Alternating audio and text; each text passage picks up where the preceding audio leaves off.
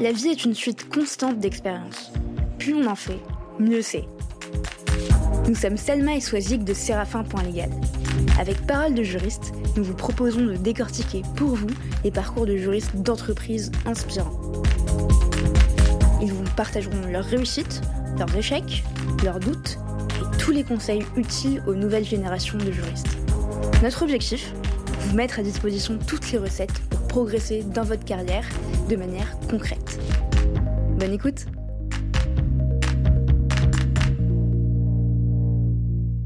Bonjour Maëlle. Bonjour Maëlle. Bonjour Salma Eswazi. Comment ça va? Ça va bien et vous? Je suis ravie euh, d'être avec vous aujourd'hui. On est très très contente de t'avoir euh, avec nous aussi euh, pour ce nouvel épisode de, de Paroles de juriste. C'est pas la première fois qu'on échange. Euh, on avait échangé avec toi et notamment avec Thomas, le cofondateur de Séraphin Légal. Euh, on était particulièrement curieux à l'idée d'en savoir plus sur euh, ton poste. Comment tu es devenu le contract manager après avoir été juriste et après avoir occupé aussi un poste de, de consultante? Ton profil nous paraissait particulièrement intéressant et intrigant. Et l'échange s'est tellement bien passé qu'on s'est dit qu'il euh, fallait nécessairement le partager avec d'autres personnes, donc les personnes qui nous écoutent. Et en plus, euh, au plus grand bonheur de Swazig, il me semble que tu es bretonne. Euh, Tout à fait, c'est vrai. Voilà, donc euh, ça doit encore plus ravir Swazig qui est à côté de moi. J'ai le sourire jusqu'aux C'est important, c'est important. Il faut, il faut promouvoir la Bretagne un petit peu. on a une forte communauté de, de Bretons. Euh, ils sont pas très nombreux, mais ils sont très. Euh, en tout cas, on les entend beaucoup chez Séraphin. On, on va coloniser le monde. Tout à fait. Bah écoute, ce que je te propose, Maëlle, pour commencer, c'est que tu puisses te présenter, me dire d'où tu viens, qui tu es, ce qui te plaît. Oui, bah encore une fois, merci pour l'invitation. Je suis vraiment très honorée de participer au podcast Parole de juriste. Moi, je suis Maëlle Billon. J'ai une formation pluridisciplinaire orientée tout d'abord vers les sciences humaines. J'ai commencé avec de la philosophie, un peu de littérature. Puis après, j'ai enchaîné avec du droit, euh, qui m'a menée jusqu'au master 2. Je suis donc juriste de formation, je suis plutôt curieuse de nature. Je pense que c'est ce qui m'a conduite à expérimenter euh, plusieurs univers professionnels, puisque j'ai été juriste, j'ai été consultante et aujourd'hui je suis contract manager. Et au-delà de ton parcours professionnel, est-ce que euh, tu te souviens de ce que tu voulais faire quand tu étais enfant? Parce que je me doute que euh, tu n'as pas souhaité être juriste quand tu avais 5 ou 6 ans. Pas du tout. tout à fait. Euh, non, alors je, moi j'ai commencé le théâtre assez jeune parce qu'enfant j'étais plutôt timide. Mes parents m'avaient inscrit au théâtre un petit peu pour pour vaincre cette timidité et j'ai vite pris goût malgré quelques départs euh, un petit peu compliqués. Et je me rappelle donc avoir souhaité pendant longtemps euh, devenir comédienne ou actrice, enfin ou les deux, et puis euh, célèbre quoi, tant qu'à faire. c'était c'était l'idée. Donc bon, on est assez loin du compte aujourd'hui, mais bon, bah je sais pas, le podcast, c'est peut-être le début de la célébrité. je sais pas, on sait jamais. C'est clairement le début de la célébrité, Maëlle. je pense que tu vas percer à la suite de aucun doute. C'est l'objectif. Hein. Je, je mets un peu de pression, mais euh, c'est l'objectif. je voudrais pas dire, mais dans le boulot de juriste, on fait souvent du théâtre d'improvisation en fonction des dossiers. mais c'est pas faux. Et en fait, euh, c'est vrai que ce, ce, cette activité m'a quand même beaucoup servi, un petit peu pendant les études, et puis euh, ça me sert toujours aujourd'hui parce que dans la négociation, par exemple, bah, c'est vrai qu'on est un petit peu sur une scène de théâtre. alors peut-être avec un peu moins de gestuelle, et, mais en tout cas, en effet, on apprend aussi à prendre un petit peu de recul sur soi, aussi à écouter les autres, à laisser la place à chacun. Et je trouve que c'est des, des, voilà, c'est un bon vécu et ce sont des, des petits outils euh, que je peux réutiliser euh, aujourd'hui. Ouais, tout à fait. Et puis il y a un point commun aussi entre le théâtre et la fac de droit, ce sont les textes. On dit souvent que euh, à la fac de droit, il faut euh, apprendre des textes par cœur. Bon, ça, je suis pas toujours d'accord avec ça. Moi non plus, je suis pas toujours d'accord. Mais, mais ce que je veux dire, c'est qu'effectivement, au théâtre, il faut aussi apprendre. Et puis, ce que j'ai appris en, en, regardant un peu ton parcours, c'est que tu es aussi passé par la fac de philo, qui est alors là plutôt basée sur le cheminement de la pensée. Donc, euh, comment toi, tu as vécu un peu cette, cette transition universitaire? Moi, je, je l'ai bien vécu. En fait, je trouve que c'est euh, intéressant d'avoir des doubles parcours, ou en tout cas d'avoir euh, des environnements euh, d'apprentissage ou de curiosité assez différents. voilà, le, droit c'est une chose, mais je pense que ce qui m'a beaucoup servi dans ma vie professionnelle, au-delà de l'expertise, c'est d'avoir, je dirais, une curiosité pour pour différents sujets. Et je pense que la littérature, la philosophie, les sciences humaines en général, mais ça peut être voilà une passion. bon, moi c'est le théâtre, mais ça peut être plein d'autres choses. je pense que ce sont des choses qui nous apprennent à vivre et à travailler avec les autres de manière intéressante, de manière interactive. Euh, de créer aussi des ponts et des échanges entre des matières euh, différentes, des univers différents, mais aussi des, des, personnalités différentes avec des formations qui sont pas les mêmes que les nôtres. Et du coup, tu as dû, as dû faire des stages euh, pour compléter ton, ton, parcours universitaire. Comme tout étudiant qui se respecte. C'est ça. C'est ça. qui sont pas compliqués, euh, enfin qui sont très compliqués plutôt à, à, trouver en ce moment. Donc on a une énorme pensée pour, pour les étudiants en droit. C'est vrai c'est vrai que c'est assez compliqué. Donc euh, d'ailleurs, tu pourras nous, nous, donner à la fin de l'épisode tous tes conseils euh, sur, sur le sujet. Je serais ravie de, pouvoir les partager. Et donc, tu as effectué un stage en cabinet d'avocat chez Fidel, un stage euh, aussi au tribunal administratif de Rennes. Et est-ce que c'était volontaire justement de choisir un stage en, en juridiction et un stage en cabinet d'avocat? Tu voulais découvrir ces deux cadres spécifiquement pour faire ton choix entre les deux à ce moment-là? Ou c'était justement un, un, simple, un simple concours de, de circonstances? Euh, alors je dirais les deux. Euh, en effet, l'idée des stages, bah, c'est d'étoffer son, son CV, hein, c'est de sortir un petit peu du cadre euh, purement théorique de la fac pour apprendre autrement et puis observer ce qui se fait un petit peu dans la pratique. Je dirais que les deux et, à la fois beaucoup de chance et d'opportunités parce que c'est quand même une, une récurrence en effet ces stages en cabinet d'avocat et, en juridiction surtout qu'on observe euh, en fac de droit. Et c'est un petit peu dommage, et je pense que c'est même euh, dommageable, euh, parce qu'en fait, on, malheureusement, les stages qui nous sont ouverts sont quand même assez restreints. Mhm. Et donc, en effet, le plus simple, euh, souvent pour pour avoir des stages, euh, parce qu'en effet, ces stages sont euh, malheureusement pas obligatoires et sont pas prévus bien souvent avant le master 2, voire jamais en fait, parce que parfois on est en master recherche et il n'y a pas de stage prévu. Donc, ça reste tout à fait optionnel. c'est pas toujours développé dans la culture professorale. C'est pas toujours valorisé non plus, même si évidemment ça, ça change quand même, ça devient de plus en plus. Et donc, ça concourt aussi à ces difficultés, euh, bah, vous en parliez, euh, voilà, de, de, trouver pour les étudiants des stages, euh, et sans parler de stages rémunérés, hein, malgré quelques partenariats qui peuvent exister avec la fac, mais ça reste quand même assez rare par rapport au nombre d'étudiants. Donc en fait, bah, le plus simple souvent, hein, c'est de faire un stage en cabinet d'avocat grâce à son réseau de proximité, grâce à, son entourage, voilà, aux parents d'amis, aux amis des parents ou un, peu ou au culot quand on en a parfois. Il faut savoir un peu en faire preuve quand on débute. Mais souvent, ouais, c'est un peu le hasard, euh, le fruit des recherches. Donc, euh, moi, j'ai eu de la chance euh, de par mon entourage et puis avec un peu de recherche quand même, parce que j'avais pas non plus. Enfin, mes parents sont pas du tout du monde du droit. Mais voilà. moi, mes parents sont fonctionnaires tous les deux. Ok. Donc voilà, ma maman dans l'administration, à l'état civil, et puis mon papa, il est fonctionnaire de police. D'accord. Ça reste, bon, papa c'est le, monde judiciaire quand même, mais ça reste, voilà, assez éloigné du juridique pur, je dirais.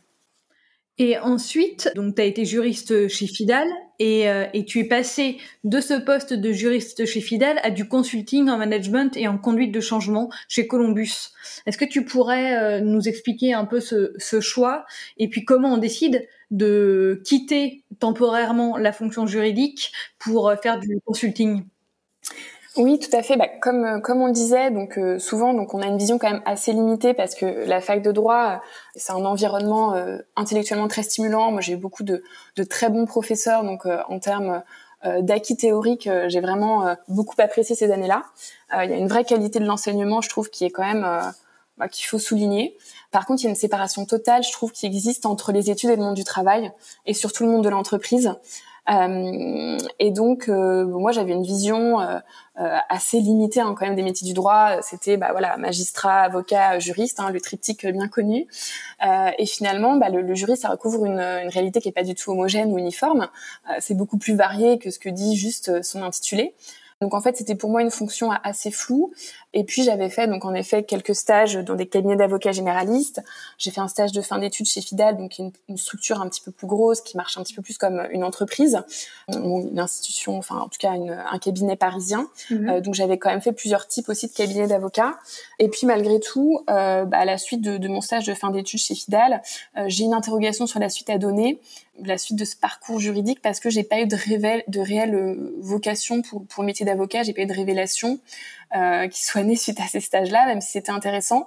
et ce n'est pas grave. Moi, ça a été pareil. et, euh, et on vit très bien sans avoir le diplôme d'avocat. Tout à fait, euh, mais du coup se poser la question de savoir euh, quoi d'autre. Et puis donc j'avais en effet ce métier de juriste, mais qui m'était totalement inconnu, le monde de l'entreprise également. Voilà, mes parents viennent pas du monde de l'entreprise, donc j'avais pas non plus de modèle et donc pas de connaissances. Et donc ça me paraissait euh, voilà être un monde intéressant, mais mais pour lequel j'avais pas forcément en fait d'image ou de représentation. Donc en effet, ça m'intéressait, j'avais cette curiosité-là, et en même temps le métier de juriste, je voyais pas comment il s'intégrait non plus, voilà, à la représentation que j'imaginais de l'entreprise. Donc c'est poser un petit peu la question en effet euh, de la suite. Et puis juriste, je me projetais pas. Euh, donc euh, pour quelle raison? Ben, en fait, j'avais cette image un petit peu du juriste, voilà, grade papier au sein de l'entreprise, ouais, qui, qui, est une image un petit peu ancienne, mais je pense qui est véhiculée aussi par un manque de connaissances, à la fois du monde de l'entreprise et de cette fonction-là, et puis parce qu'en fait, on nous fige un petit peu sur sur ce mot de juriste puis en plus, juriste, c'est à la fois, je dirais, une fonction, un métier, et puis c'est aussi, euh, voilà, ce, on nous appelle juriste quand on est étudiant. Donc finalement, on a l'impression qu'on va faire voilà des recherches dans un monde de l'entreprise avec des gens qui n'ont pas forcément fait de droit. Donc voilà, je, je voyais pas comment euh, comment j'allais m'intégrer dans cet environnement euh, en faisant du droit. Donc je me suis dit finalement pourquoi pas le monde de l'entreprise, mais peut-être en sortant de ce cadre juridique euh, parce que peut-être ça allait pas être aussi intéressant et puis peut-être que finalement, euh, si je fais du droit pur, bah, c'est plus le cabinet d'avocat. Mais bon, juriste en entreprise, je, je voyais pas forcément. Et puis pareil, je trouve que euh, voilà, entre juriste généraliste, juriste spécialisé, je savais pas, j'avais pas forcément de spécialisation non plus de prédilection. Donc en fait, ça restait assez flou pour moi. Et je me suis dit, bah, finalement, pourquoi pas le monde de l'entreprise, euh, mais élargir un petit peu mes compétences et partir sur autre chose. Parce que voilà, j'avais pas de projection, je pense, particulière, et puis pas non plus de, de modèle, quoi, pas pas j'avais pas euh, forcément eu plus d'échanges avec des juristes euh, et avec ce, ce monde-là. Euh, donc finalement, ce que j'ai fait, c'est que j'ai essayé de, de rencontrer plusieurs personnes avec des parcours un petit peu différents du mien pour essayer d'ouvrir un petit peu mon horizon, d'élargir un petit peu mes perspectives. Et puis aussi, je me suis fait entourer par des coachs, par par quelques mentors, un petit peu ces rencontres qui viennent changer votre vie ou en tout cas un peu votre regard sur le monde. Parce qu'en fait, c'est vrai que moi, je cette question en fait de la vie professionnelle au sens large, elle a toujours été euh, voilà latente.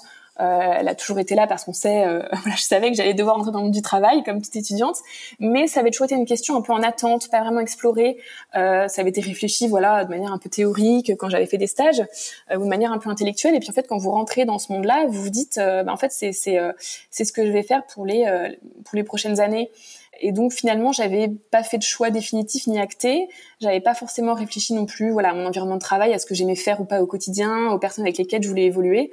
Toutes les questions qu'on devrait se poser finalement, mais, mais qu'on se pose pas, et c'est pas des choses qu'on vous apprend non plus à la fac, et c'est pas forcément inné. Donc en fait, moi, cette question en effet de la vie professionnelle, euh, elle s'est posée de, de manière assez soudaine finalement et un peu brutale. J'avais pas forcément eu de préparation. Euh, voilà, évidemment, on vous en parle, vous savez que ça existe. Euh, en tant que jeune adulte, vous allez rentrer dans le monde du travail. Mais en fait, je trouve que vous le comprenez, enfin, en tout cas, moi, c'était mon cas, que quand vous le vivez. Quand on vous dit, bah voilà, là, les études, c'est terminé, et en fait, euh, et en fait, tu vas être ici, entouré de ces gens, à faire ça euh, pour les prochaines années. Les 40 prochaines années? Mais en fait, c'est un peu comme ça que vous le vivez, surtout quand vous êtes étudiante. Il y a quand même cette rupture, je pense. Alors, elle est plus ou moins facile, hein, euh, mais pareil, le, le, monde dans le monde euh, enfin dans la fac de droit, vous n'avez pas d'alternance. Alors ça se développe de plus en plus, et c'est très bien, mais vous n'êtes pas du tout. Enfin, si vous voulez, la, la, rupture elle est assez brutale parce qu'il n'y a pas d'intégration, je dirais, euh, douce dans ce monde-là. En alternance, vous avez voilà à la fois l'école, à la fois l'entreprise, vous avez le temps de vous y faire.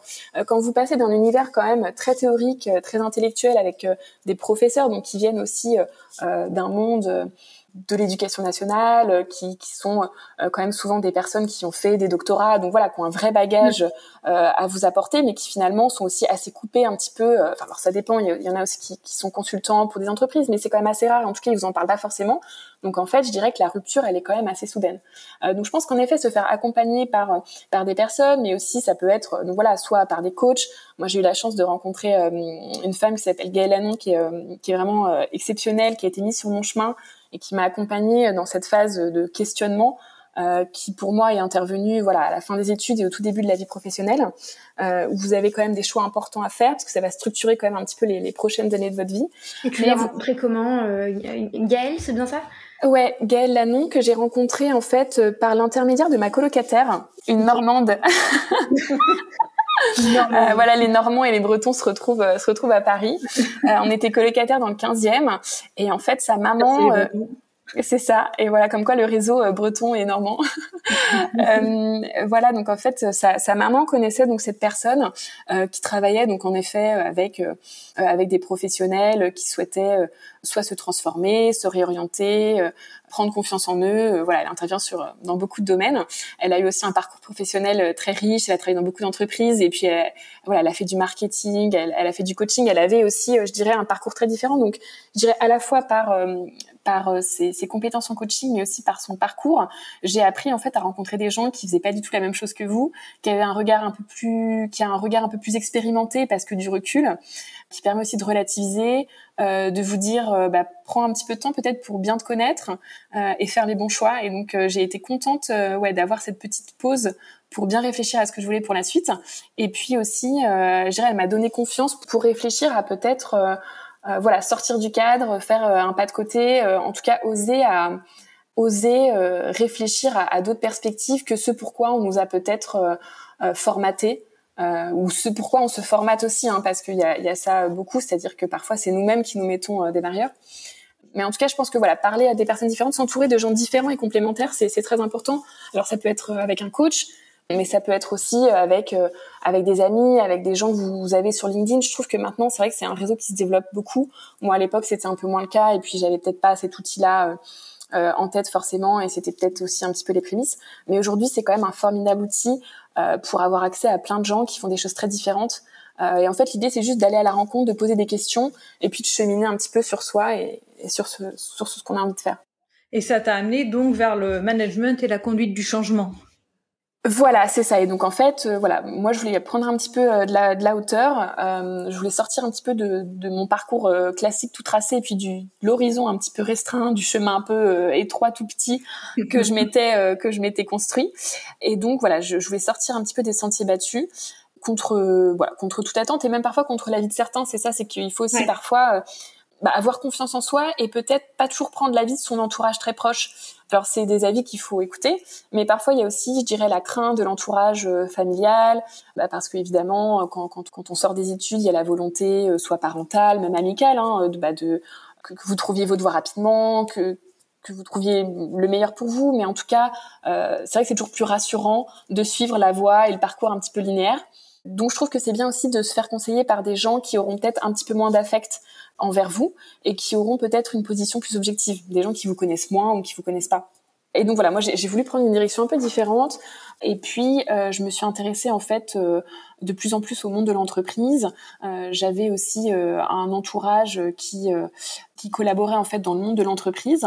Et donc avec cette curiosité grandissante, j'ai rencontré des gens qui faisaient du conseil, de la conduite du changement. et comme je voulais aussi élargir un petit peu mon, mon, horizon, je me suis dit pourquoi pas élargir mes compétences. Et donc de, de rencontres, en recommandations, en entretien, j'ai eu une opportunité dans le monde du conseil. Euh, donc en organisation et transformation des entreprises chez Columbus Consulting. Donc voilà, c'était un cabinet euh, qui, grandit bien maintenant, qui a une belle croissance, mais qui était aussi ouvert pour recruter des profils euh, un petit peu atypiques ou en tout cas qui venaient pas forcément d'une école de commerce. Et donc ça, je trouve que c'est aussi très chouette de la part de ces cabinets. voilà, de laisser une petite place pour des gens qui n'ont pas forcément un parcours justement tout à fait linéaire ou qui viennent pas d'une école de commerce, je pense que c'est ce qui les a intéressés, c'est-à-dire que j'avais euh, à la fois voilà je, je, la réflexion critique avec la philosophie, en même temps la rigueur euh, quand même euh, de l'univers juridique était intéressant. Euh, après, euh, voilà l'idée c'était justement de confronter un petit peu ce parcours différent avec des gens qui avaient d'autres compétences, peut-être plus de soft skills que, que ce qu'on avait appris en fac de droit et en même temps voilà j'avais fait du théâtre, j'étais plutôt à l'aise à l'oral. Euh, même si c'est assez différent, euh, voilà, une activité et le monde professionnel. Euh, mais en tout cas, c'était une rencontre assez intéressante aussi en termes humains, c'est-à-dire que vous rencontrez des gens qui n'ont pas le même parcours, et je pense que ça permet de faire des passerelles et des ponts intéressants entre des gens qui viennent pas du tout de la même formation. Et pendant ta période de, de consultante en management, euh, tu as travaillé pour des, pour des entreprises publiques comme le Conseil général de, de, Nantes ou des, ou des sociétés privées comme, euh, pour ne pas les citer, la Société Générale, le groupe EDF ou Essilor. Est-ce que tu pourrais euh, nous parler d'un projet qui t'a marqué et est-ce que tu as travaillé pour le compte de direction juridique? Alors, j'ai pas du tout travaillé pour le compte de direction euh, juridique ou de service juridique. Euh, j'ai pas travaillé pour des juristes, ni même avec des juristes, euh, et ce qui était une bonne chose en fait. Euh, en fait, j'étais entourée de tout sauf de juristes, et euh, voilà, et j'avais pas de gens qui avaient le même parcours que moi. Enfin, peut-être quelques-uns. Je crois qu'on avait une ancienne avocate parmi nous, mais c'était à peu près tout. Et puis même mes clients, voilà, ils étaient, ils venaient d'écoles de commerce, ils étaient managers ou ingénieurs. Donc c'était c'était très bien parce qu'en fait j'étais entourée de gens très différents de moi et ça a été vraiment toute la richesse de cette expérience. Ça a été la difficulté au départ aussi, mais en tout cas l'idée c'était vraiment de pouvoir travailler avec des gens euh, qui n'ont pas le même parcours, mais aussi qui n'ont pas les mêmes les mêmes références et qui n'ont pas les mêmes méthodes de travail. Euh, ils n'ont pas forcément les mêmes critères que vous de ce qui est bien, de ce qui est pas bien, de ce qu'on valorise ou pas. Et donc ça c'est euh, c'est hyper intéressant. Par exemple moi quand je suis arrivée, euh, oui cette distinction entre la forme et le fond euh, bah, moi je la voyais pas. C'est-à-dire qu'en fac de droit, moi je me suis jamais posé la question de la présentation, euh, ma manière de communiquer ou de devoir convaincre, euh, je dirais par la forme ou par le format. C'est-à-dire qu'en fait, en, en, fac de droit, ou en tout cas moi ce que j'en ai retenu, c'est que ce qui compte c'est le contenu, euh, ce qui compte c'est la rigueur de l'argumentation, c'est la rigueur intellectuelle. Et, et, en fait, on se rend compte que bah, dans le monde de l'entreprise, déjà vous êtes face avec des gens qui sont pas juristes, euh, donc il faut savoir être pédagogue, faire preuve de pédagogie, donc il faut savoir bien communiquer. Et oui, il faut savoir convaincre, même entouré de juristes. Et donc en fait, tout ça, ça passe évidemment par le fond, euh, mais la forme est importante. Et, et d'ailleurs, on voit que ça change parce que essentiel au final. Et au final, c'est ça, on se rend compte que c'est presque. Et moi, quand je suis arrivée, j'avais pas du tout cette euh, cette mentalité-là. Euh, et d'ailleurs, euh, voilà, moi j'avais ce, cette cette position de dire ce qui compte, c'est le fond. Moi, j'ai la philosophie, donc évidemment, ce qui compte, c'est les mots, c'est l'argument, peu importe. Et finalement, vous vous rendez compte qu'en fait, ça a un impact énorme. Donc ça, c'était un des apprentissages et j'en suis contente parce qu'aujourd'hui, on se rend compte que c'est quand même un des nouveaux défis du droit. Mm. on parle de legal design, on parle de langage juridique clair. Euh, et donc en fait, tout ça, ce sont des sujets qui m'intéressent parce qu'en fait, je me suis rendu compte avec le conseil à quel point ce sont des sujets importants. Euh, il y a aussi le travail euh, en équipe. Moi, en droit, je pense, je me rappelle pas avoir fait de travail itératif, un travail collectif avec qui que ce soit ou alors vous en avez un, qui gratte sur cinq, quoi. Enfin, souvent ça, ou un ou deux. Donc, euh, donc en fait, pareil, bah, vous remettez aussi en question. en tout cas, moi, à travers cette expérience-là, j'ai réussi à, remettre en question, parce que vous n'avez pas le choix de toute façon, euh, ce qui vous semble être euh, bah, la bonne façon de faire, la bonne façon de penser, parce qu'en fait, bah, c'est celle que vous avez apprise. Hein, donc, forcément, c'est celle que vous répétez. Bon, après, l'idée, c'est pas forcément de faire l'apologie ou la critique d'un système ou d'un autre, parce que je pense qu'il n'y en a pas un qui soit meilleur que l'autre. Simplement, pense que l'intérêt, c'est vraiment de se frotter à, d'autres univers que le sien, euh, essayer de tirer en fait le meilleur, euh, voilà, des deux, des trois ou des quatre univers qu'on a la chance de, côtoyer. Et puis, bah voilà, voir ce qui est aussi le meilleur pour soi, parce qu'il y a des univers qui vont pas nous correspondre. Mais en tout cas, je trouve que c'est quand même euh, une bonne idée de, voilà, d'aller voir un petit peu ce qui se fait ailleurs, pas forcément de, changer de métier, mais en tout cas de s'intéresser à d'autres parcours et puis euh, voilà voir ce qui ce qui nous fait vibrer parce que c'est bah, c'est ça aussi la vie pro hein. il y a du travail euh, mais, mais euh, ça reste quand même une bonne partie de la vie et est-ce qu'il y a des projets sur lesquels tu as travaillé euh, chez chez Columbus et qui t'ont aidé enfin qui t'aident aujourd'hui dans ton quotidien de, de, juriste et contract manager? Oui tout à fait alors j'ai eu pas mal de missions en conduite du changement mm -hmm. on avait pas mal de missions justement de transformation par rapport à des déménagements de collaborateurs vers euh, de nouveaux complexes immobiliers. Mm -hmm. euh, par exemple, la Société Générale, je peux le dire parce que ça a été euh, fortement euh, médiatisé, euh, mais voilà, il y a eu un déménagement, par exemple, 5000 collaborateurs, je crois, si je me souviens bien, donc qui partaient de la défense euh, à ce qu'on appelait les dunes à Val de Fontenay, euh, avec de vrais changements dans les modes de travail, parce qu'on avait euh, du flex office et plus de bureaux individuels, donc ni pour les collaborateurs ni pour les managers. Donc on avait en effet tout ça à mettre en place. on avait vraiment cette implémentation des nouveaux modes de travail à réfléchir, donc toute une stratégie de communication à mettre en place. Et donc en fait, je me suis aperçue avec cette mission que finalement l'expertise c'est une bonne chose, euh, mais que si vous n'avez pas l'intelligence émotionnelle, si vous savez pas faire preuve d'empathie, si vous n'avez pas euh, une capacité d'écoute active, euh, si vous savez pas porter une communication, porter une vision, bah finalement euh, vous échouez. Et tout ça en dépit de toute l'expertise du monde que vous pouvez avoir. Et donc, je trouvais ça intéressant finalement de voir euh, que l'expertise, qu'on valorise beaucoup hein, dans le milieu du droit, et c'est une bonne chose, euh, mais qu'en tout cas, l'expertise, elle doit aussi reposer sur euh, beaucoup d'autres compétences et beaucoup d'autres types d'intelligence. Je dirais ce qui, est, ce qui est quand même assez rassurant, parce qu'on voit que le, le, droit se complexifie, donc moi, ça me rassure. Je me dis, ça va, il y a d'autres types d'intelligence que je peux valoriser. Mais en tout cas, voilà, je pense que c'est dans ce type de mission, vous vous rendez compte que l'expertise, c'est bien, euh, mais il y a aussi beaucoup de soft skills qui sont euh, qui sont très très importantes parce que finalement l'implémentation, évidemment, elle, elle résulte d'une expertise, euh, mais beaucoup de, de déploiements et de choses qu'on va mettre en place demandent aussi de savoir faire preuve d'écoute, d'empathie et de relationnel. Clairement, il faut que le, les changements soient acceptés ou au moins compris pour que pour que tout se passe bien. Et pour être accepté ou compris, il faut effectivement savoir bien l'expliquer et donc savoir communiquer. Et c'est pas toujours évident. Voilà, et je pense que ça s'apprend et quand on n'y est pas confronté, euh, euh, ça, ça, peut prendre un petit peu de temps. Donc euh, le fait d'y avoir été confronté assez tôt, bah, aujourd'hui ça me sert parce que voilà dans mon activité, pense qu'aujourd'hui je suis capable de voir un petit peu au-delà de mon propre service euh, et essayer de voir un petit peu l'entreprise aussi comme un comme un vrai système. voilà avec ses rouages, ses interactions. C'est-à-dire on n'est pas juste un service parmi d'autres. Euh, on est un service qui a des interfaces avec des flux, euh, voilà, avec d'autres d'autres métiers. Il y a des interdépendances euh, avec voilà plein d'autres services également. Et donc ça m'a vraiment permis, en tout cas, cette expérience de voir le monde de l'entreprise peut-être un petit peu plus en relief que ce que j'imaginais. Mm. Voilà, l'entreprise elle est multidimensionnelle, il faut chercher sa place, faut la trouver, et ça se fait à force de, de conviction, voilà, avec peut-être aussi une certaine forme de créativité, et puis le, le, relationnel reste quand même au cœur de la vie professionnelle et je pense qu'on peut avoir tendance peut-être à le minimiser quand on sort d'école parce que ce qui nous semble euh, important, c'est l'expertise, c'est ce qu'on a appris. Euh, et finalement, je pense que le véritable enjeu quand on commence et quand on est euh, assez euh, jeune dans le milieu d'entreprise, c'est vraiment réussir à comprendre que la dimension relationnelle, elle est tout aussi importante que le fond. Voilà, ça reste encore une fois la forme et le fond.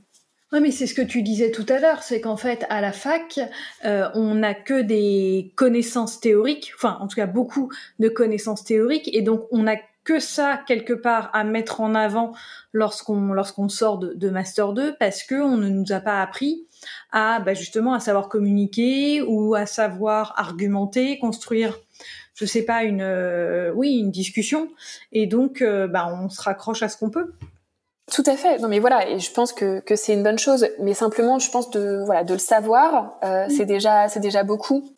Je pense que du coup, il y a une, une, vraie scission qui se fait entre des personnes qui vont avoir un naturel plutôt euh, extraverti. Alors, je sais pas si extraverti est le mot, mais qui vont avoir une confiance naturelle, qui vont avoir une aisance à l'oral, par exemple, et des gens qui vont être un petit peu plus réservés. Et je trouve ça un petit peu dommage qui est cette ce schéma-là euh, alors évidemment, c'est très bien pour les gens qui ont cette aisance naturelle, mais pour les autres, euh, je pense qu'ils sont peut-être un petit peu plus pénalisés ou un petit peu mis en difficulté justement parce que c'est moins naturel, donc c'est des choses vers lesquelles on va moins. En plus, qu'on n'a pas forcément apprises en fonction de, de, son parcours, mais en tout cas en droit, je pense que ça, ça peut manquer, même si encore une fois, ça évolue et maintenant il y a voilà, il y a des doubles parcours, maintenant il y a, il y a de l'alternance, il y a des DU aussi qui permettent de mettre un petit peu de, de pragmatisme et, euh, et de soft skills mais en tout cas, euh, voilà, du coup, il y a une scission qui se fait entre des gens qui ont euh, une personnalité qui va être un petit peu plus, euh, enfin, qui va favoriser naturellement le relationnel, et d'autres qui vont être des personnalités peut-être plus analytiques, un petit peu plus réservées, qui vont moins le privilégier. Et c'est dommage parce qu'on rentre du coup dans le monde de l'entreprise avec une petite,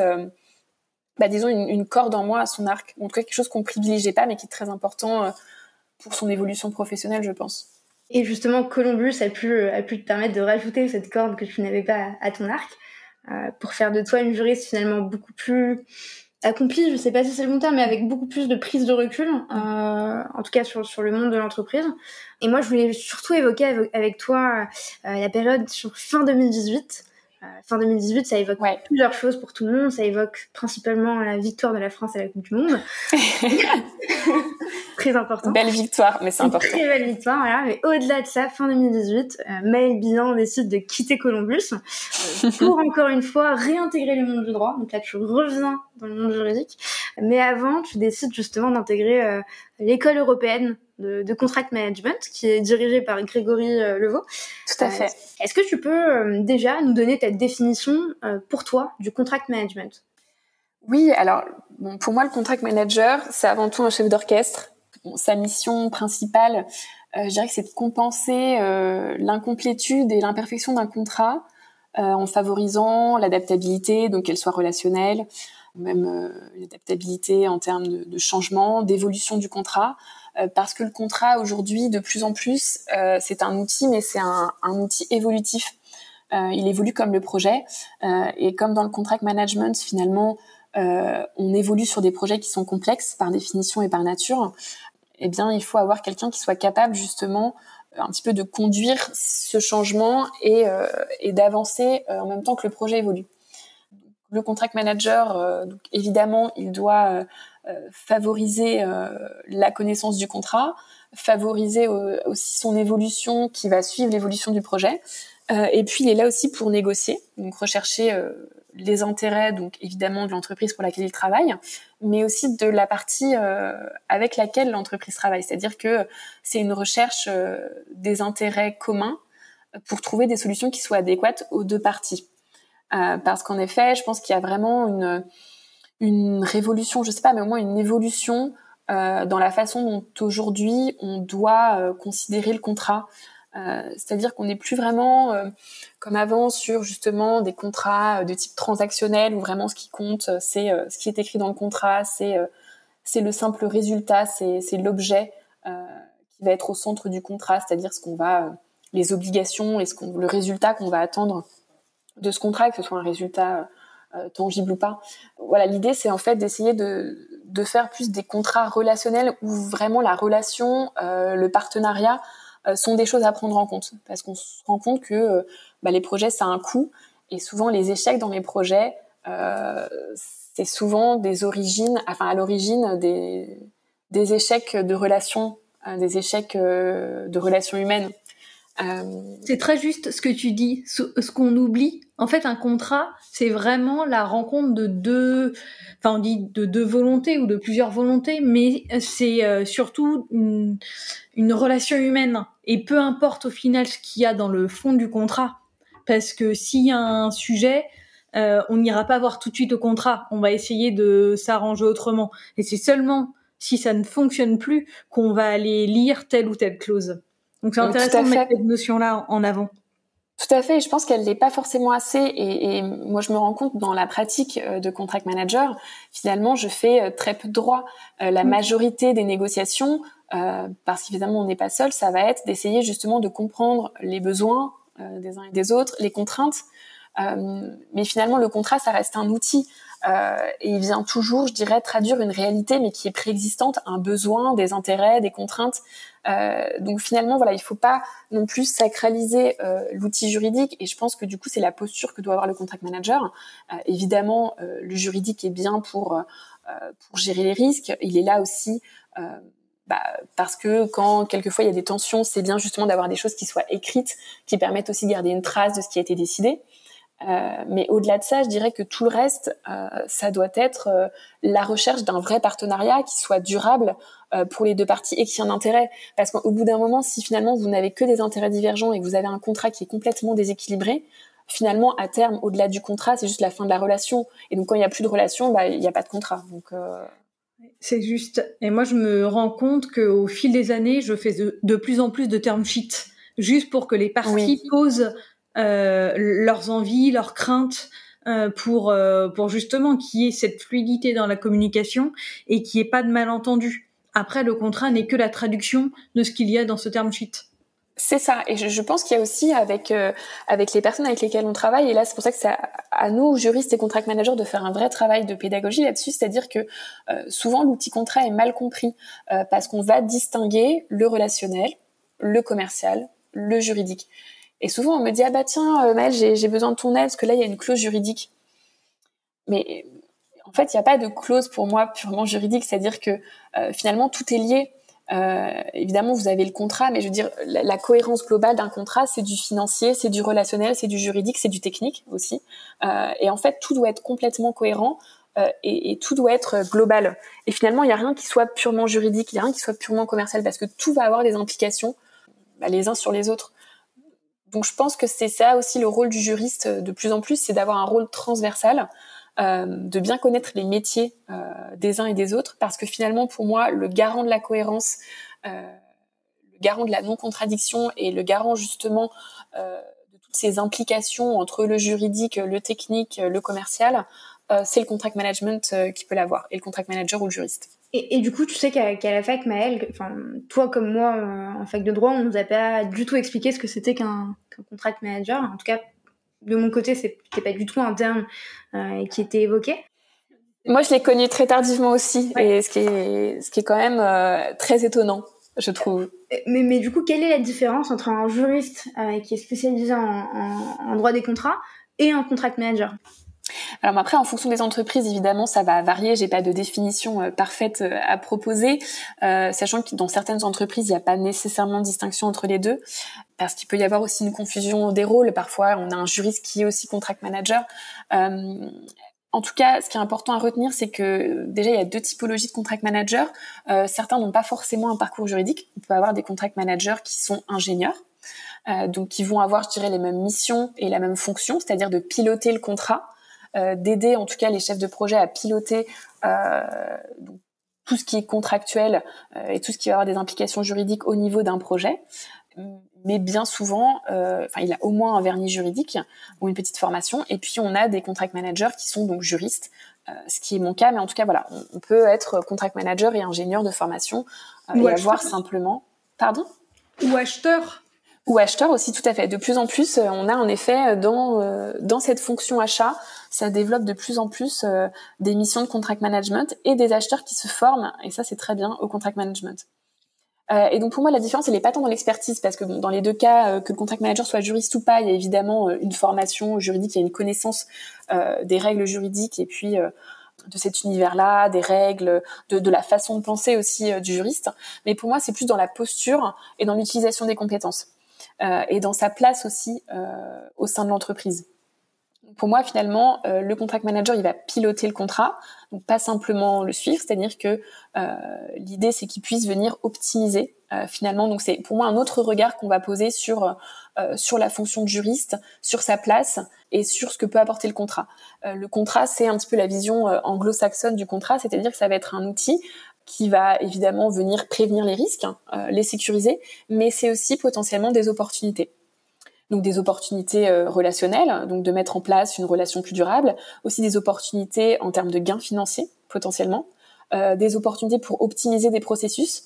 Et donc finalement, l'idée du contract, du, manager, c'est de venir justement rendre euh, l'outil contrat être un outil pas simplement juridique, hein, c'est-à-dire pas un contrat qu'on va signer pour se sécuriser et qu'on va regarder simplement au moment où un contentieux ou un précontentieux survient. C'est vraiment d'en faire un matériau qu'on peut utiliser tout au long du projet pour venir aider et appuyer le projet et les opérationnels ou les, techniques qui sont euh, qui sont sur ce projet-là euh, pour essayer justement d'en faire un outil euh, de réflexion sur des process, sur de l'optimisation, sur des gains financiers. Et qu'est-ce qu'on apprend quand on justement quand on rejoint euh, l'école européenne euh, de contract management? Il me semble que c'est euh, que c'est la seule école. tu me dis si je me trompe, je me trompe probablement que c'est la seule école en contract management, en tout cas en Europe ou en France, qui qui est vraiment connue et reconnue? Ouais, c'est ça. C'est la première école et c'est la seule école certifiée. oui, comme tu disais, elle a été fondée par Grégory Levaux et puis donc il dirige cette école avec Nawel Bergou. Euh, donc c'est une école euh, qui forme des juristes, mais aussi des non-juristes, euh, des personnes en sortie d'école, en sortie de formation, donc en complément par exemple d'un parcours juridique, mais aussi pour des personnes qui sont déjà en poste, qui souhaiteraient s'orienter vers le pilotage de contrat. Donc ça pourrait être par exemple un acheteur qui n'a pas forcément cette dimension-là et qui voudrait l'ajouter à son périmètre, et qui voudrait gérer finalement des contrats dans le cadre de projets complexes ou qui voudrait revoir sa stratégie, par exemple contractuelle avec ses fournisseurs et ses sous-traitants. Euh, et donc l'idée de l'école, c'est de venir vraiment euh, apporter euh, de la valeur ajoutée et des compétences dans des domaines très variés, donc évidemment le contract management, comme l'indique précisément le nom de l'école, mais aussi sur la gestion de projet. Évidemment parce qu'on va travailler main dans la main avec des chefs de projet, avec des directeurs de projet, donc il faut aussi avoir, je dirais, une vision sur leur méthode de travail, sur sur ce qui va les impacter, mais sur la négociation aussi. Et ça, ça a été pour moi un outil, euh, un outil magique euh, parce que euh, la négociation, bah, ça sert évidemment au contract manager qui, en principe, participe aux négociations contractuelles, c'est-à-dire que c'est pas juste le rédacteur et le traducteur. dans l'idéal, il doit pouvoir influencer la rédaction du contrat et pas simplement venir traduire dans l'idéal, il est là aussi pour proposer des solutions, pour être proactif dans la recherche des solutions, dans la connaissance des besoins à la fois de son entreprise, mais aussi les besoins euh, des partenaires, des clients, euh, des fournisseurs. Euh, donc voilà, cette école-là, elle permet vraiment de donner justement les soft skills qui parfois manquent aux juristes. et aussi venir donner parfois un petit peu de théorie à des gens qui seraient déjà dans le monde professionnel, mais qui n'auraient pas forcément toutes les clés ou tous les outils pour faire du contract management. Donc on a voilà gestion de projet, négociation, euh, analyse financière aussi parce qu'évidemment le contract manager doit avoir une sensibilité à la finance euh, parce que son idée encore une fois c'est d'optimiser donc réduire les risques mais aussi optimiser venir trouver des opportunités notamment en termes de gains financiers. Donc il faut qu'il sache aussi les identifier euh, les porter aussi potentiellement avec la voie du service commercial, avec la voie du service financier. Et en fait, tout ça, c'est euh, fait avec euh, beaucoup de méthodologie. Et l'idée de l'école, c'est vraiment de venir privilégier des outils euh, et de la pratique. Donc, on a beaucoup de mise en situation. On s'entraîne, par exemple, à la négociation. Euh, et donc, en fait, tout ça, ça doit nous servir à réutiliser de manière très concrète euh, dans le monde de l'entreprise ce qu'on a appris. Et, et, donc on peut suivre cette formation en parallèle de, de son travail. Euh, c'est un rythme qui peut être tenu euh, très facilement. Euh, qui comment toi tu l'as vécu à ce moment-là? Tu, tu, travaillais ou oui. Ouais? oui, tout à fait. Donc moi j'ai suivi en fait cette formation en parallèle de mon activité de consultante. Euh, j'apprenais beaucoup en tant que consultante, mais c'est vrai que j'avais quand même cette envie de pouvoir valoriser mon expertise juridique, puisque j'avais quand même fait euh, un master euh, en droit, et je me suis dit qu'est-ce qui pourrait justement venir combiner à la fois bah, mon appétence pour la gestion de projet et tout ce que j'avais appris dans le domaine du conseil, et puis tout en conservant quand même mon expertise juridique, et puis cette réflexion, cette argumentation aussi qui me plaisait. Et donc j'ai entendu parler de ce métier de contract manager et puis euh, et puis j'ai suivi cette formation en parallèle et euh, à la suite euh, de cette formation j'ai sauté le pas pour devenir complètement contract manager. Et ça t'a demandé beaucoup de travail? Euh, je dirais que ça demande, euh, oui, un petit peu de travail. Euh, après, je pense que ce qui compte, c'est vraiment de s'investir en séance, c'est-à-dire pendant la formation. C'est une formation entre qui est répartie entre 12 et 15 jours sur trois mois, trois ou quatre mois. et donc, je trouve ça intéressant aussi d'espacer un petit peu les modules. parce que ça permet aussi de pouvoir intégrer au fur et à mesure les différents modules, les différents outils qu'on apprend. Et puis, euh, et puis, euh, ce qui compte, je pense, c'est vraiment, et c'est ce que valorise l'école, c'est-à-dire c'est vraiment les mises en situation, les cas pratiques, euh, parce que l'idée, c'est pas de faire du bachotage, c'est vraiment de tester, de tester les outils, de poser des questions. Donc, c'est vraiment des, des modules où on vous implique beaucoup. Euh, on vous fait faire des exercices, alors soit seul, soit en groupe. Euh, on fait des simulations euh, de négociation, par exemple. Enfin, donc finalement, je dirais qu'il y a beaucoup de choses que vous apprenez en les vivant à l'école et aussi en partageant parce que finalement vous rencontrez euh, des gens qui sont par exemple déjà dans le monde de l'entreprise depuis quelques années, vous avez des gens qui sont ingénieurs, d'autres juristes, euh, d'autres qui sont sortis de formation. Donc c'est aussi très intéressant d'échanger avec toutes ces personnes parce que vous avez parfois des visions très différentes et puis il y a des gens qui ont aussi des anecdotes, qui ont voilà des cas à partager et donc ça permet ensemble d'échanger, de brainstormer et de voir comment est-ce qu'on peut régler des, des problématiques qu'on rencontre dans le milieu professionnel. Et du coup, tu as pu appliquer toutes ces, toutes ces compétences-là chez Flowbird, que tu as rejoint en, en, 2018, septembre 2018, si je me trompe ça, pas? tout à fait. Septembre 2018, parce que toi aussi, Maëlle, pour toi aussi, je me suis amusée à aller stalker ton, ton profil sur LinkedIn. Comme euh, tous nos invités, vous avez tous reçu la fameuse notification euh, Selma Khaled a vu votre profil. Euh, On a accepté tout de suite Selma. Merci beaucoup Maëlle, ça me touche beaucoup. Euh, et Flowbird, donc pour ceux qui connaissent pas Flowbird, c'est euh, c'est une société qui est spécialisée dans les technologies qui sont liées au stationnement urbain. Donc typiquement, c'est euh, les parcs-mètres, euh, si je me trompe pas, avec un petit logo, qui, euh, un petit autocollant qui est collé par-dessus. Vous verrez nécessairement Flowbird écrit dessus, c'est ça? C'est ça, nos eurodateurs. Et puis on a aussi les applications mobiles maintenant, parce qu'évidemment tout se digitalise. Okay. Euh, donc c'est ça, on est spécialisé donc dans, dans tout ce qui est mobilité urbaine, donc à la fois pour le stationnement, les parcs mètres eurodateurs comme tu as dit, et puis aussi pour tout ce qui est transport public. Voilà, on a deux business units euh, et, qui tournent principalement autour de ça. Et aujourd'hui, tu, tu, occupes un poste qui est assez hybride, du coup, entre juriste, donc avec des missions spécifiquement juridiques, et contract manager.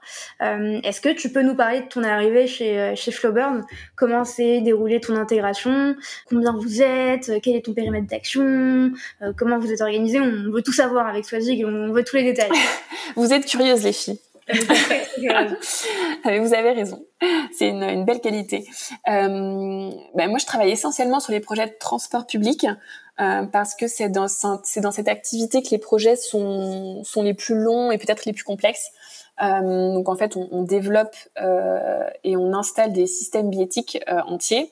Donc en fait, c'est des équipements euh, pour c'est des équipements et des solutions de mobilité. donc des équipements qui vont permettre, par exemple, d'acheter ou de valider vos titres de transport, que vous preniez le métro, un tramway un bus aussi. Euh, donc on fournit tous ces équipements qui que ce soit à quai euh, ou ces équipements euh, dans les dans les bus ou dans les dans les métros. Donc c'est ce qu'on appelle les, les, équipements embarqués, euh, mhm. qui sont embarqués dans ces véhicules. Et donc on a beaucoup de sujets parce qu'on a des sujets évidemment bancaires, on a des technologies qui sont quand même assez complexes. Et puis on a aussi des sujets, par exemple, d'interopérabilité entre des mhm. systèmes différents. Donc voilà, c'est des sujets qui sont euh, qui sont pas toujours euh, simples. Et donc l'idée, c'est vraiment de travailler main dans la main, euh, à la fois avec euh, le service commercial et aussi avec les chefs de projet. donc moi, j'ai deux types d'activités au sein de l'entreprise. Donc j'ai une activité de conseil juridique, donc de juriste, où je participe en effet à la rédaction de certains contrats, notamment lorsqu'on a des offres nouvelles qu'on veut proposer à nos clients. Donc là, l'idée, c'est vraiment de construire euh, le contrat. Euh, je travaille aussi avec les acheteurs sur euh, les relations fournisseurs. Et puis aussi, je travaille de manière un petit peu plus globale sur la stratégie, par exemple, éthique et conformité, RGPD ou gestion de notre propriété intellectuelle. Donc je dirais que ça, voilà, on est plus soit sur du corporate, soit sur sur de la stratégie juridique interne. Et puis j'ai aussi une mission de contract management, donc c'est-à-dire de, pilotage contractuel. Euh, et là, mes missions concernent vraiment tout le cycle de vie contractuel. Euh, donc ce que j'appelle le cycle de vie contractuel, c'est à la fois l'avant-vente, euh, donc la partie où justement on doit remettre une offre dans une phase d'appel d'offres, puisque nous on travaille beaucoup avec des marchés publics, puisqu'on est sur du transport public. Et puis aussi pendant la phase d'exécution, donc l'exécution du projet, une fois qu'on nous a attribué le marché, donc on va évidemment devoir répondre à nos obligations et fournir ce qu'on a proposé. Euh, et donc ça, ça veut dire concrètement que je travaille main dans la main avec au départ le service commercial.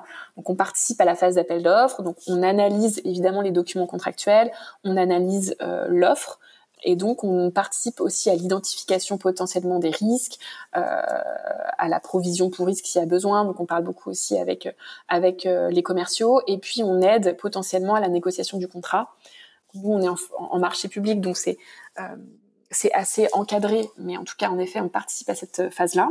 Et puis donc une fois que le marché nous a été attribué, euh, on travaille euh, avec les chefs de projet, les directeurs projet, euh, sur la stratégie contractuelle. Euh, donc évidemment, on vérifie euh, le respect par chacun des obligations contractuelles de part et d'autre, mais aussi on gère la relation. Et ça, on en parlait tout à l'heure, Swazig. Hein, donc c'est en effet hyper important parce que c'est toute la communication avec le client notamment dans des situations de changement ou d'évolution, euh, parfois aussi de tension, parce que évidemment, bah, un projet, euh, c'est des imprévus, ce sont des aléas. Euh, il y a, il peut y avoir il peut y avoir des retards, il peut y avoir des changements euh, parce que le, le, besoin du client n'a pas bien été cadré au début, euh, parce que finalement euh, on se rend compte au fur et à mesure de l'évolution du projet que que les besoins changent. donc finalement on est un, un dialogue permanent entre entre l'entreprise et puis et puis le client. Euh, et donc tout ça, ça s'aménage euh, à la fois avec l'outil contrat, euh, mais aussi avec la dimension communication que nous on doit porter avec les chefs de projet. et l'idée là, enfin ce que je trouve intéressant en exécution, c'est vraiment de travailler avec les chefs de projet parce que souvent les chefs de projet sont quand même très impliqués évidemment sur le terrain. il y a beaucoup de stress, il y a beaucoup de, de tension de leur part parce qu'ils sont toujours euh, en interaction avec le client. Bah, le client, évidemment, hein, qui a ses désiderata, qui a ses contraintes, qui a aussi la pression euh, interne de sa hiérarchie. Et donc, je trouve ça intéressant aussi d'être en appui euh, au chef de projet. Et je dirais qu'on a aussi un, un, rôle à tenir euh, pour être quelque part un petit peu une une soupape pour eux, c'est-à-dire vraiment un soutien aussi dans la stratégie de communication, parce qu'évidemment, c'est pas toujours évident d'avoir le recul ou la, prise de hauteur nécessaire quand vous êtes sans cesse avec le client, que vous avez, que vous être en dialogue beaucoup, parce qu'il y a, beaucoup de sujets à gérer. Donc voilà, le rôle de contract manager, c'est aussi ça, c'est aussi savoir gérer cette dimension-là, être à l'écoute aussi des chefs de projet et des collaborateurs avec lesquels on travaille. Donc je dirais que le lien entre le juriste et le contract manager, c'est aussi euh, d'avoir cette fonction un petit peu de support et de soutien que je trouve euh, importante et qu'il faut pas oublier. C'est-à-dire que en effet, euh, contract manager, on a cette vision de une personne active, proactive. Euh, oui, mais il faut aussi voilà être faire preuve d'écoute, être en recul, un rôle de soutien et, avoir ce rôle de soutien. Tout à fait mais surtout la plus-value à montrer. Ça, c'est arrivé dans les réunions de négociation où au départ on, on est obligé d'avoir son juriste avec soi, et puis on se rend compte que bah, finalement il est capable de déminer certaines situations parce que euh, il aura su peut-être trouver un compromis. Je pense qu'on met pas assez en avant le, le juriste qui est capable de d'écouter euh, les, les deux parties et de, de, trouver un bon compromis ou un mariage d'intérêt, euh, comme j'ai pu l'entendre, entre entre le client et entre le prestataire, pour arriver à une solution qui soit satisfaisante pour tout le monde. Tout à fait, c'est intéressant ce que tu dis et je pense qu'en effet parfois ça vient justement aussi peut-être de notre extériorité, c'est-à-dire que comme on n'est pas comme les chefs de projet tout le temps euh, sur ce projet parce qu'on a aussi, on voit une multiplicité de projets. On a parfois ce regard un petit peu extérieur, cette prise de recul, et donc on peut apporter des solutions. Euh, alors créatives, je sais pas, mais en tout cas un petit peu différentes. Euh, on peut avoir une vision un peu différente, intéressante à valoriser. Et je pense que comme tu le dis, c'est là notre euh, tout le plus et toute la valeur ajoutée qu'on peut apporter. C'est à la fois l'écoute et la proposition. Je pense que c'est vraiment euh, ces, deux sujets-là. Mmh. Euh, et donc nous chez Flowbird, on est on est une petite équipe, on est deux juristes contract managers et une directrice juridique. Euh, donc on a un périmètre assez large, c'est ce qui fait aussi euh, tout l'intérêt euh, euh, de la mission. On a des sujets très polyvalents et on a beaucoup d'interlocuteurs. mais l'ambition, ça reste voilà optimiser les relations avec nos clients grâce au pilotage du contrat, informer, communiquer, euh, interpréter et négocier et trouver des solutions, comme tu me dis, Swazig. Euh. Et est-ce que parfois tu t'es déjà senti exclu d'un process dans lequel tu aurais dû être présente en tant que juriste ou en tant que contract manager et ça n'a pas été le cas? Et si ça t'est déjà arrivé, comment comment tu l'as géré? Oui, alors ça dépend vraiment de l'entreprise dans laquelle on est. Euh, chez Flowbird, on a on, est très bien intégré en tant que contract manager, donc ça c'est une vraie chance. Euh, qu'on a parce qu'en effet, on est intégré dans les processus. Après, euh, les, bizarrement, les freins que j'ai pu rencontrer, c'est parfois euh, dans la négociation avec les clients, euh, parce qu'en fonction des entreprises, on a des clients euh, bah, pour qui le juriste en fait reste en chambre et ne participe pas aux négociations. Ce qui fait que ça crée un déséquilibre parce qu'en effet, on a donc euh, chez Flowbird, nous, on a donc la juriste ou le contract manager, donc ça peut être moi ou ça peut être ma collègue qui, qui intervenons. Euh, et puis en face, bah, on n'a pas, euh, je dirais, la personne qui a, euh, je dirais, le langage juridique ou en tout cas la partie expertise. Et donc parfois, on peut avoir en effet des clients qui ne souhaitent pas que le juriste ou le contract manager participe. Alors pour plusieurs raisons, parfois il y a la crainte, en effet, de venir cristalliser les tensions parce que je sais pas pourquoi on a cette image du juriste et du contentieux qui quand même nous colle un petit peu à la peau, malheureusement. C'est celui ça qui va dire non c'est celui qui va dire non parce que c'est simplement celui qui va euh, freiner euh, le business, euh, c'est celui qui va ne voir que les risques. Euh, donc on essaie aussi de changer un petit peu cette image et c'est pour ça que nous souvent, on, voilà, on s'appelle contract manager justement pour pour essayer d'éviter un petit peu l'intitulé juriste qui peut faire peur. et parfois, c'est une bonne technique. Ouais, c'est une bonne technique. Euh, mais en effet, voilà, on essaie aussi de. Je pense que dans le vocabulaire, la façon de s'exprimer, c'est aussi très important. Euh, on essaie d'éviter au maximum, par exemple, le jargonnage purement juridique.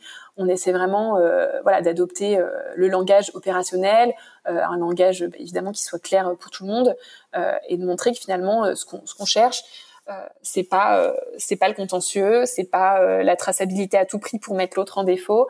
C'est vraiment chercher justement un partenariat qui soit équilibré. Euh, et, donc oui, pour revenir à ta question, ce, qui peut aussi freiner, c'est le fait qu'en effet, bah, à côté, eux ont pas du tout la même organisation. Le juriste reste en chambre et donc finalement ils comprennent pas qu'il y ait un juriste qui soit là, qui, fasse traîner ses oreilles dans la réunion. Euh, et puis potentiellement, ils ont peur aussi de ce qu'on va pouvoir dire, des questions qu'on va pouvoir poser, que eux ne sachent pas forcément répondre parce qu'ils n'ont pas cette casquette ou ce vernis juridique. Euh, et donc, euh, évidemment, comme il n'y a pas d'homogénéité, il faut réussir à trouver sa place. Euh, et donc, souvent, c'est euh, dans les premiers dans les premiers échanges, c'est expliquer aussi un petit peu pourquoi on est là, expliquer que finalement, bah, nous, dans notre process, on essaie de mettre en amont le contract manager ou le juriste parce que ça favorise en fait la rapidité dans la validation. et ça, c'est souvent un bon argument. Euh, en disant que voilà, nous parfois si on a besoin aussi euh, euh, d'aider, de venir faire de la rédaction, de l'évolution, bah, c'est important qu'on puisse bien comprendre le projet parce que sinon en fait on n'est pas performant, on n'est pas, on nous met pas dans les moyens de bien faire notre travail. donc l'idée c'est de montrer qu'on est là pour écouter, pour comprendre les sujets. Et je pense que finalement, paradoxalement, plus on est mis dans la boucle en avant, et mieux ça se passe. Parce que finalement, l'idée, c'est de dire, bah, le contract manager vient pour comprendre, pour écouter, euh, donc, du coup, ça paraît pas bizarre parce que généralement, au début de projet, il n'y a pas trop de problématiques. Et donc, finalement, quand vous prenez l'habitude d'être là, les gens ne s'étonnent plus quand il y a un problème euh, bah, que le juriste ou le manager soit là. Oui, puis en plus, l'objectif, c'est, enfin, est-ce que les gens n'ont pas toujours conscience, c'est qu'on est là pour qu'il n'y ait pas de déperdition d'informations? Euh, parce que lorsqu'on a l'information d'un tel, qu'il a récupéré d'un tel, qu'il a récupéré d'un tel, bah nécessairement euh, l'information initiale n'est plus la même et, euh, et on gagne en temps. Tout à fait. Et je pense que ce gain de temps, je dirais que c'est pour moi le meilleur argument parce que c'est l'argument, c'est pas un argument, euh, c'est un argument qui est commun à tous les métiers. Tout le monde veut aller vite, tout le monde veut gagner du temps, euh, tout le monde veut optimiser. Euh, et euh, en fonction des entreprises, je sais que parfois les, les, processus de validation sont très longs. Et donc nous, c'est une façon de dire que finalement, voilà, si le, la juriste ou la contract manager, euh, là où le, sont présents en amont, finalement tout va être beaucoup plus simple. Et finalement, même en interne, moi souvent c'est ce que j'explique parce que parfois évidemment il y a des gens avec qui on a moins l'habitude de travailler. Euh, et, euh, et, donc, on a des gens qui travaillent tout seuls aussi parce que nous, on peut pas être sur tous les fronts. Euh, et eux-mêmes se rendent compte que finalement, quand on participe aux échanges et aux débats et aux conversations, finalement, ça va beaucoup plus vite dans la rédaction du contrat, dans la traduction, dans, tous les conseils qu'on peut donner, parce qu'on est évidemment bah, beaucoup plus pertinent, parce qu'on comprend exactement quel est le besoin et, quel est le contexte et la situation. Et en plus, en termes de validation, ça va beaucoup plus vite parce qu'on a été mis en amont, donc on a eu le temps de comprendre les sujets. Et donc pour valider, on, valide avec euh, beaucoup plus de rapidité parce qu'on peut être garant de la cohérence. On sait qu'on valide des choses qu'on connaît, sur lesquelles on a pu aussi avoir une influence. Et donc je trouve que c'est quand même plus simple pour tout le monde euh, de pouvoir valider au fur et à mesure et itérer et chercher des solutions tous ensemble avec euh, bah, un contract manager ou une juriste qui aura aussi sa pertinence et son œil, son regard juridique à apporter. Euh, plutôt que d'avoir finalement ce juriste ou ce contract manager qui arrive euh, finalement en fin de processus et qui quelque part aussi bah, va toujours conserver ce rôle euh, de frein au business parce que il repère qu'il y a eu une incohérence, une contradiction et on va devoir repartir en négociation parce que bah, y a des choses qui auront potentiellement été oubliées et parfois c'est normal parce que ce sont des choses très juridiques ou ce sont des automatismes que n'ont pas les commerciaux, que n'ont pas les opérationnels. Euh, et donc du coup, on a finalement cette impression qu'en effet la validation juridique, c'est un petit peu le saut qu'on doit recevoir euh, en fin de en fin de processus et qui parfois nous met un no-go. Mais finalement, ce no-go, on le met parce qu'on n'a pas été mis euh, parce qu'on n'a pas été mis dans la boucle avant et que finalement on n'a pas pu, je dirais, corriger euh, en amont quelque chose qui finalement aurait pu l'être très facilement. Donc je pense que voilà, enfin en fait la, la, la, solution elle est là, elle est dans le fait d'être vraiment inclus, euh, je dirais en début de projet. Et puis avec évidemment parfois des moments où on n'est pas là, où on est moins là, où on est en, en, un petit peu en retrait. Mais je pense que être là au début pour au moins se présenter et dire voilà en fait nous on travaille de manière très étroite avec euh, notre service juridique, euh, notre service du contract management, parce qu'en fait c'est comme ça qu'on travaille mieux. Et ensuite on, on, sait que finalement cette personne-là elle va être garante de la cohérence euh, de tous les documents. Euh, contractuelle et puis de la cohérence aussi parfois globale du projet. Euh, et c'est comme ça qu'en fait après on arrive à avoir un processus qui se passe, qui se déroule euh, avec plus de, rapidité, sans avoir le risque d'un no-go du juridique parce qu'il y a eu quelque chose qui a échappé euh, en cours de négociation.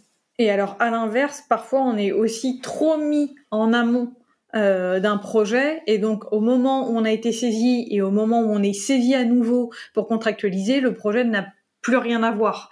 Donc c'est vraiment un, subtil euh, équilibre à trouver entre euh, le trop tard et le et le beaucoup trop tôt. C'est ça. C'est pas forcément évident. Après, je préfère toujours, euh, c'est ce que je dis, être mise un petit peu, enfin être mise trop en amont que pas assez. Après, c'est à nous aussi de venir euh, réguler. Et je pense qu'on a aussi un rôle euh, à jouer, euh, c'est-à-dire que finalement, c'est pas forcément évident pour nos chefs de projet, pour les opérationnels, pour les acheteurs, de savoir à quel moment nous mettre. Et je pense que la communication est hyper importante. Et nous, on a fait beaucoup de réunions un petit peu process pour essayer de fluidifier les choses, de voir à quel moment c'est important de nous mettre dans la boucle ou pas, pour quel type de sujet, mettre aussi peut-être, je sais pas, des mails avec des mots clés euh, ou un seuil, euh, je sais pas, d'importance, euh, de chiffre d'affaires ou de, de, criticité par rapport à des risques sur un projet, pour que les gens sachent aussi quand vous mettez dans la boucle, parce que parfois c'est plus souvent un oubli qu'une réelle volonté, enfin en tout cas au sein mon entreprise, de vous éviter. C'est simplement que les gens veulent aller au plus rapide, ils pensent pas forcément à vous, et puis ils savent pas en fait nécessairement à quel moment il est opportun de, de faire appel à vous. Donc je pense qu'on a vraiment un rôle à jouer là-dessus pour expliquer à partir de quand, bah, expliquer aussi nos besoins et nos contraintes. Je pense que finalement euh, tous les métiers euh, en ont, euh, nous, mais comme tout autre métier. Et je pense que l'idée c'est d'essayer de les, communiquer. Et je pense que la bonne façon, c'est de comprendre aussi, parce que nous, on est un métier d'interface, en tout cas le contract management, c'est ça, on est en, interface avec beaucoup d'autres métiers. Et donc l'idée, c'est d'essayer de comprendre les besoins des autres, euh, des chefs de projet, des acheteurs, et en comprenant leurs besoins, essayer de faire passer aussi le message sur nos contraintes à nous. Comme ça, ça reste un échange. Euh, nous, on sait comment on peut aussi euh, mieux les soutenir parce qu'on comprend là où sont véritablement leurs points de difficulté. Et puis, ça permet voilà d'être un échange où finalement on, se dit, on, on communique. Hein, ça, ça, paraît tout simple, mais finalement, c'est, je pense, pas assez fait. Euh, et ça dans toutes les entreprises. Je pense que c'est la communication, on, le répétera jamais assez. Euh, ça reste un prérequis, mais c'est quelque chose bah, qui demande du temps, qui demande euh, comment faire une en prise sorte de recul, la, la, bonne culture juridique euh, au sein de l'entreprise et comment bien la communiquer pour bien savoir quand faire appel aux juristes? C'est ça? C'est ça. Ça fait partie de la culture du juridique. Ouais, tout à fait. Et est-ce que ça fait partie de tes challenges ou tes objectifs euh, que tu voudrais réaliser, qu'on pourrait te souhaiter pour la suite de ta carrière? Euh, pour la suite, ils sont nombreux, ils sont nombreux, mais je pense que oui, l'idée c'est de, de, contribuer un petit peu au renouveau de cette fonction juridique, alors au sens large, hein, le juriste, le contract manager, euh, parce que le, le métier évolue. Euh, je pense qu'il évolue dans, dans, un sens assez intéressant pour nous, parce que ça nous permet quand même de développer euh, beaucoup de compétences différentes. Euh, et donc ouais, j'aimerais bien euh, continuer à avoir des, des, convictions pour euh, pour mon métier, la façon dont, dont, il doit évoluer, et puis bah, participer aussi à mon échelle à, cette évolution, créer voilà, le, le, juriste de demain. je sais que vous partagez aussi cette vision du juriste augmenté avec justement des compétences, des soft skills, des compétences relationnelles. Donc je pense que ça c'est important. Ouais, sur la communication, et notamment. Voilà. Et puis euh, l'idée aussi, enfin ce que ce que, ce que j'aimerais, c'est c'est diffuser aussi peut-être euh, une éthique un petit peu nouvelle du contrat. On en a parlé, mais c'est ce contrat un petit peu relationnel, euh, ce contrat outil évolutif qui favorise aussi la relation et pas simplement des rapports de force ou des rapports de pouvoir. Ça, je pense que c'est très important parce que ça va venir aussi redéfinir un petit peu notre rôle, redéfinir aussi l'image de la fonction juridique, qui est pas simplement voilà un frein, mais qui, euh, qui participe vraiment de la stratégie et de la réflexion, à la fois en termes évidemment de réduction des risques, mais pas que, en termes d'optimisation, en termes d'opportunités. Euh, et ça, je pense que c'est plutôt une bonne chose euh, pour nous. Ça nous permet euh, d'avoir un positionnement plus intéressant, d'avoir des missions aussi un peu plus larges. Voilà, c'est bien noté, bien noté, Maëlle. Euh, Alors, vous me, ferez, vous me ferez une évaluation dans, dans un ou deux ans, c'est ça que je sache quand même, un petit, un petit délai de prévenance parce que... On a terminé une grille d'évaluation, on revient vers toi avec des critères très, très, très euh, exigeants pour, euh, pour noter tout ça. Euh, plus sérieusement, on va passer à la, la, dernière partie du podcast. Je vais te poser quatre questions euh, auxquelles tu vas répondre éventuellement si tu le veux bien, au tac au tac, très rapidement. Donc on va commencer avec la première question. Si tu devais révolutionner un processus métier, euh, lequel ce serait euh, et pourquoi? Alors un processus, j'ai pas forcément de, révolution sur un processus. Euh, je pense que ce que j'aimerais révolutionner, on en a parlé, voilà, c'est un petit peu ce, ce mythe. Du pur du pur juridique. L'idée c'est vraiment d'avoir je dirais une culture en général, pas forcément un processus, mais qui soit vraiment euh, décloisonné. ouverte, ouverte sur les autres métiers, une culture de la curiosité. Voilà, et pas simplement avoir l'image de la culture juridique comme expertise. les liens avec la finance, ça pourrait être intéressant parce que on peut pas séparer les deux. Voilà. Donc je pense vraiment que voilà, créer des ponts, créer des liens, c'est vraiment, je pense, ce qui doit euh, vraiment caractériser euh, la culture juridique et euh, vraiment aussi évidemment venir se retrouver dans les processus mais vraiment pas survaloriser l'expertise, même si elle est importante. Euh, mais je pense que ça suffit pas en entreprise, en tout cas. Il faut aussi vraiment ce décloisonnement, euh, cette ouverture et cette curiosité. Ok.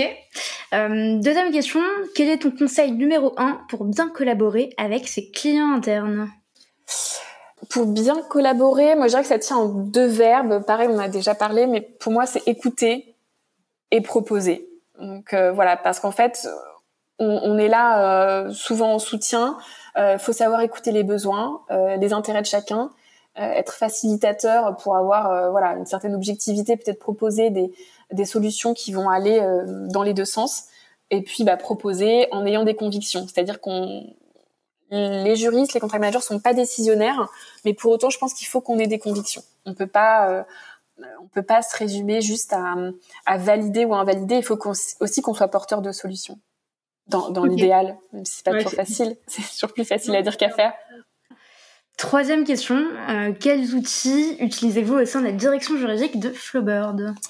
Bah alors la plupart de nos outils, ils sont issus de ma formation à l'école européenne de contract management ils sont trois types. Donc, on, a des registres pour organiser l'activité, pour mieux communiquer, pour organiser la traçabilité. On a des templates évidemment et des outils d'archivage. Hein. Euh, et puis on a aussi, je trouve, ce qui est assez intéressant, des outils d'auto-évaluation, pardon. Euh, et ça, je trouve ça assez intéressant parce que je trouve que c'est quelque chose qu'on fait pas assez.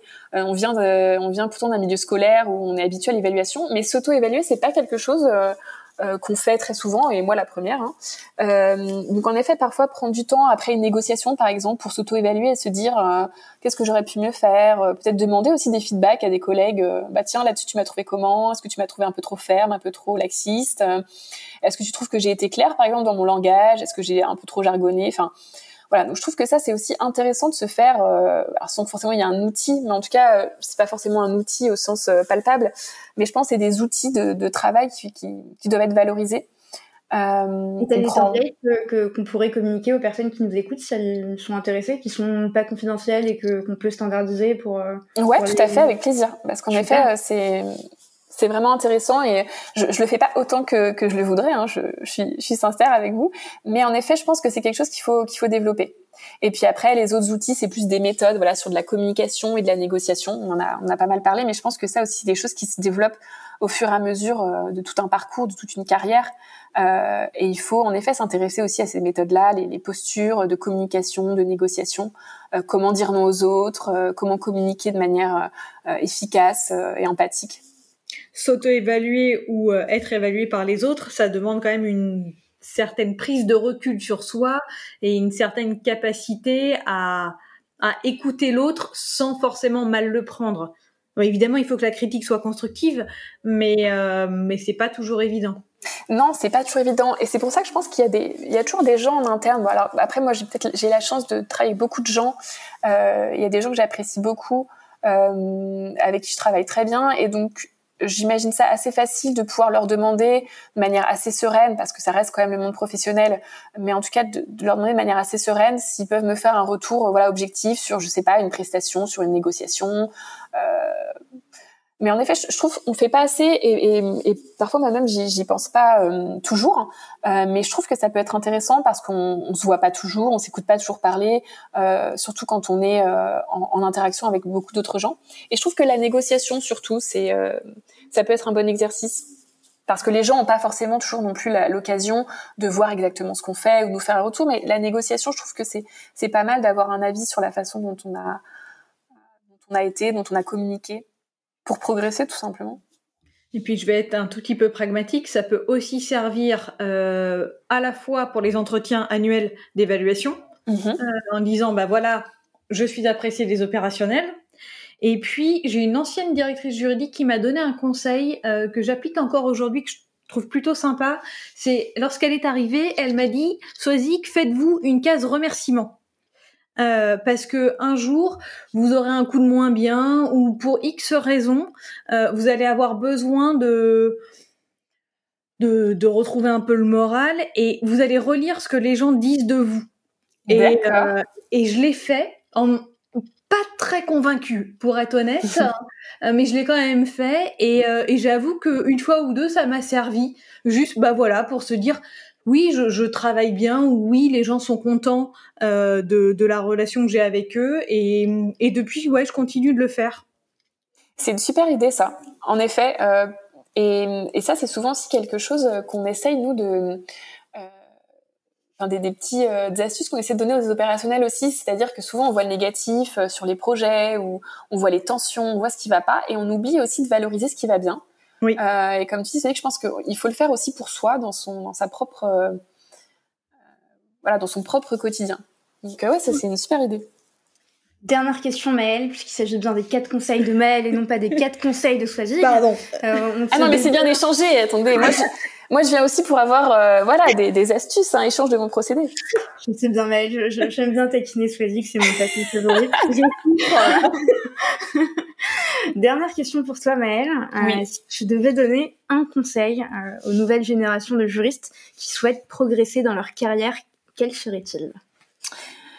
Euh, un seul conseil, c'est difficile, euh, mais euh, et puis en plus c'est toujours difficile de donner des conseils de toute façon, mais peut-être un conseil pour sortir un peu des outils et, de voilà et du pur pro. Moi, je dirais que un conseil ce serait de nourrir un, projet un peu à côté de son métier, qui soit différent de ce que vous faites toute la journée. je sais qu'il y avait un, un chef d'entreprise célèbre, je sais plus lequel, qui disait que ce qui compte c'était pas tant ce qu'on faisait de 9h à 18h, mais qu'on faisait en fait le reste du temps. Parce que c'est ça qui fait un petit peu la différence euh, et qui va rejaillir sur la façon dont vous travaillez au quotidien sur votre métier principal. Et je pense qu'il n'avait pas tout à fait tort, parce qu'en effet, on a tous un métier, on a tous une expertise, on a tous des compétences quelque part. Mais ce qui va être euh, peut-être assez intéressant, c'est de développer des compétences qui soient autres.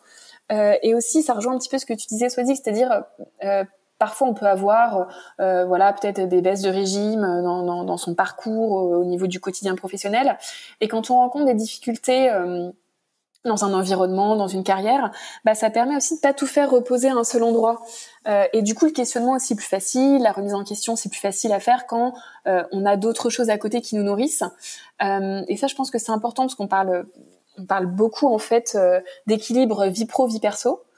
Euh, mais je pense que même au sein du pro, faut aussi créer un équilibre. Euh, alors après, l'idée c'est pas forcément d'avoir deux métiers, euh, d'être slasher, voilà.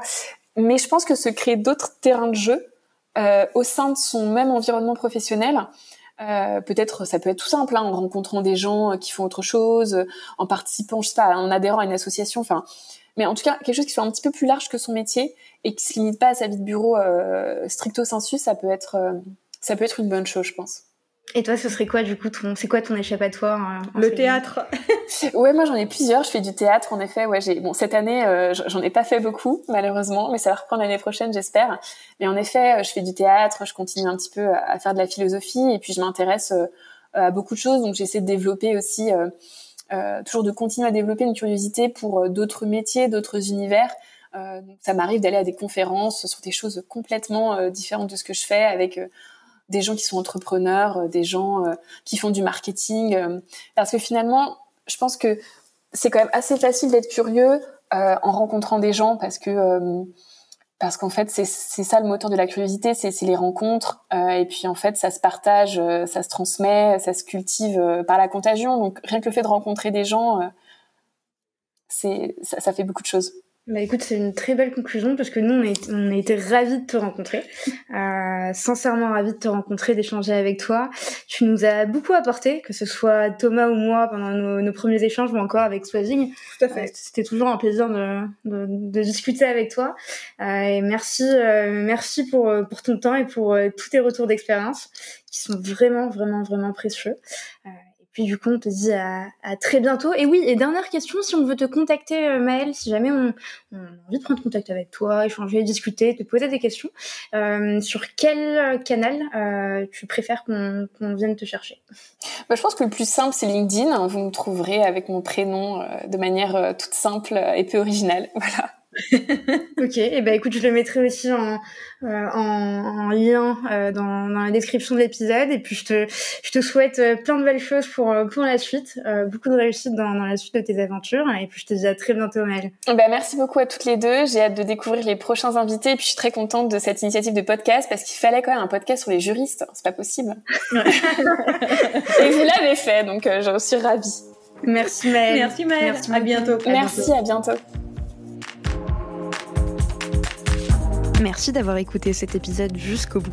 N'hésitez surtout pas à le partager autour de vous, ou encore comme moi, à inciter vos collègues à s'abonner au podcast. Si l'épisode vous a plu, laissez-nous 5 étoiles ou un commentaire, ça nous fait toujours extrêmement plaisir de lire vos retours.